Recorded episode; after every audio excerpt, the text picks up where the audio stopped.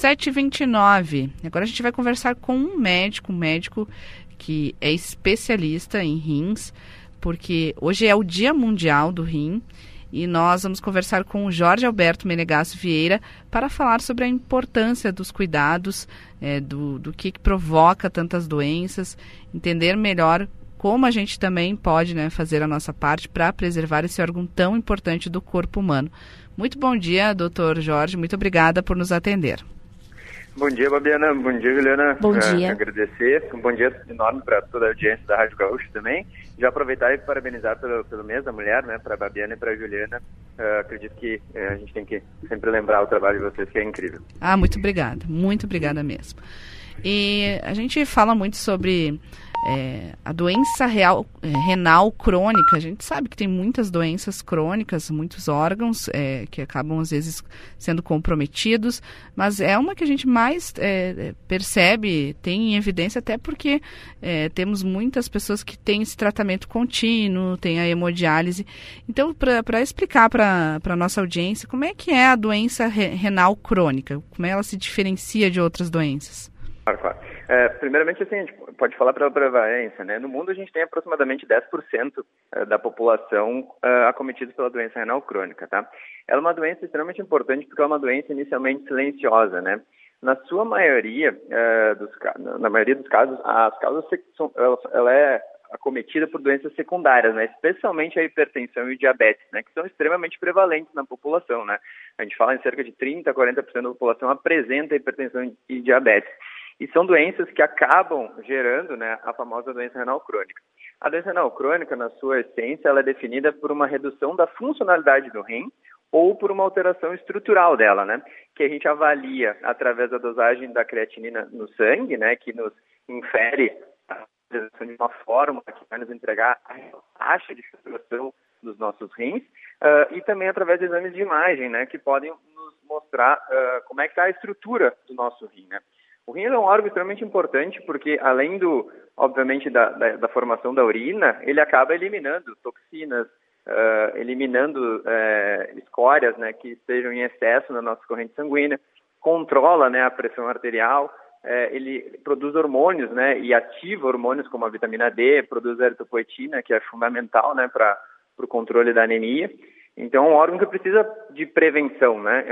Assim como vários outros, ele o nefrologista especialmente tem um olhar muito global né, sobre o quadro dos nossos pacientes e acaba tendo como uma importância né, nesse dia né, da dosagem da creatinina, a recomendação de prevenção, de dosar ela, para que nossos uh, pacientes tenham um acompanhamento próximo da sua função renal. Né?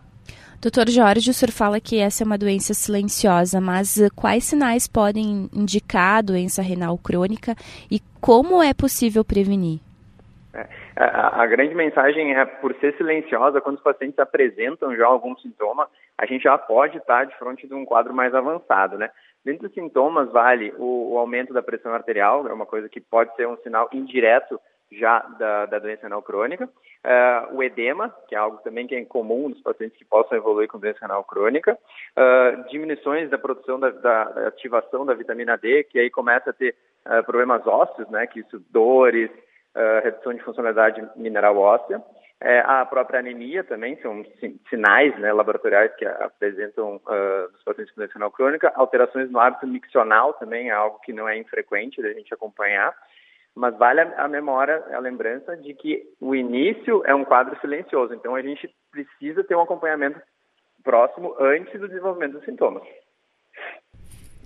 E como é que funciona o papel do médico, do nefrologista? Como as pessoas identificam, é, buscam tratamento? Claro. Uh, a gente, é, a nossa especialidade é uma especialidade que ela é muito fomentada no, no, olhar global do paciente, né? Eu no consultório sempre converso sobre isso, né? Eu não faço uma nefrologia e acredito que nenhum colega meu, que a gente tem inúmeros exemplos super reconhecidos e, e, e de renome no, no cenário mundial até, dentro da nefrologia, é, da importância da gente ver o paciente como um todo e não analisar apenas a creatinina, né? Porque, como eu falei no início, muitas das doenças renais são secundárias, né?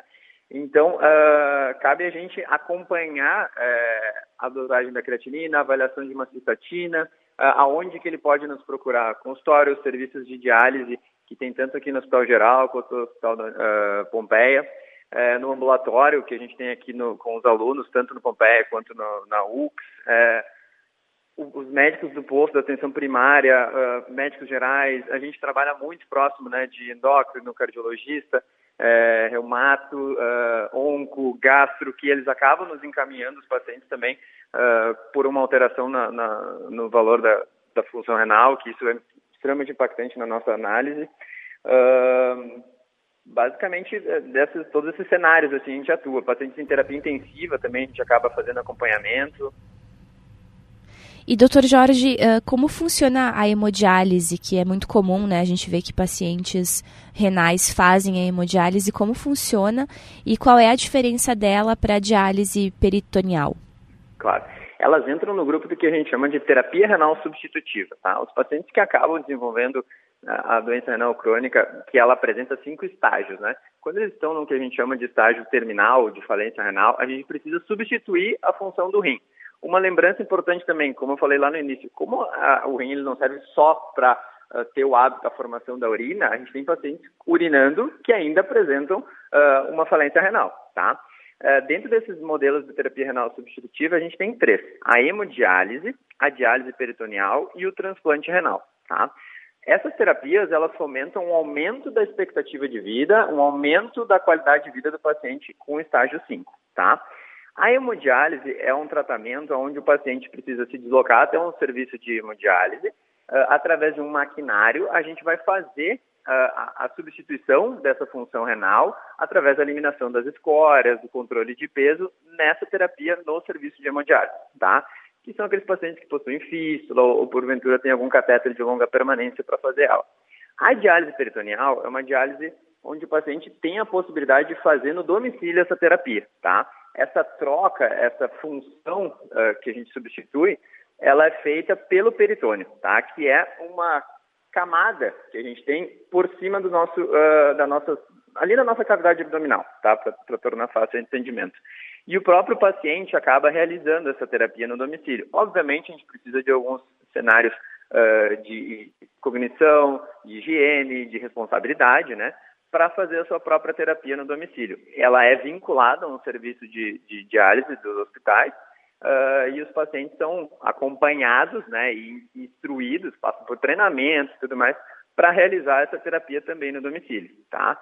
E o transplante renal é algo extremamente importante, né, que aumenta muito a expectativa de vida em comparação com os pacientes em hemodiálise e diálise peritoneal. A gente tem o serviço do Hospital Pompeia, que é uma referência que inclusive foi recategorizado pelo Ministério da Saúde uh, nesse ano.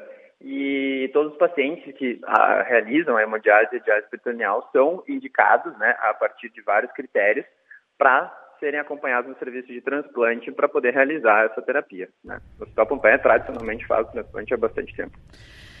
E como é que a gente faz no dia a dia? Porque muitas vezes a gente sabe é, cuidados preventivos para não desenvolver doenças de outros órgãos, mas como é que a gente faz com relação ao rim? Tem a ver com hidratação, água? O que, que pode ser feito? Com certeza. Uh, a gente recomenda, uh, dentro dos protocolos, uma ingesta hídrica, né, água, no mínimo de 2 a 2 litros por dia, tá? Isso é extremamente importante.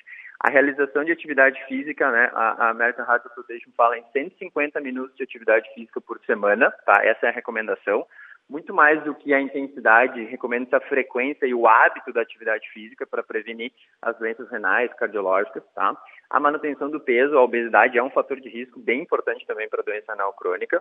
Evitar vícios, né, eh, como o tabagismo e o etilismo, que também impactam muito na, na função renal, especialmente o tabagismo. Uh, e também o controle frequente da pressão arterial e uh, olhar também a sinais, sintomas ou desenvolvimento através até mesmo da avaliação da história familiar, né, do diabetes, né?